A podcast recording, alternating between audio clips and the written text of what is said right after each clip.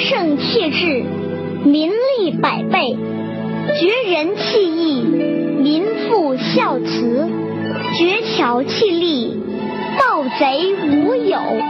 此三者，以为文不足，故令有所属；见素抱朴，少思寡欲，绝学无忧。这一章呢，承接了上一章的基本的意思，并且呢，与上一章可以说有异曲同工之妙。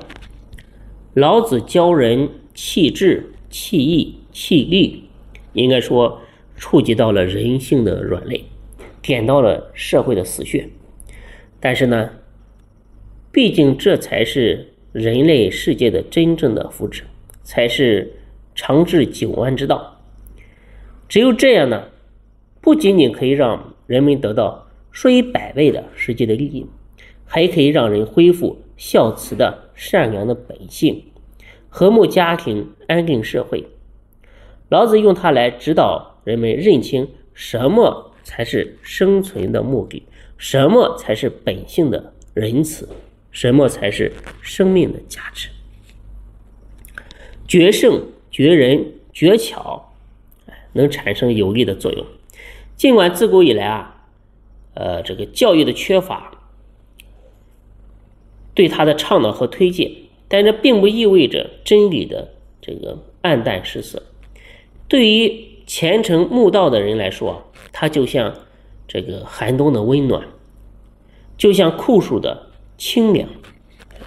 圣人的说教，圣人的教法，对于有缘人的。来说呢，哎，可以说能在这个特殊的环境环境当中生根发芽、结出硕果。不管如何讲现象和行为，老子始终没有离开道这个中心，都在围绕道进行阐释和方面的一个法门的引导。归根结底，最原始的本色才是真正的纲领。人还得从当下这一念着手。减少心中的自私，扫除潜藏的贪欲，这也是圣人所反复强调的。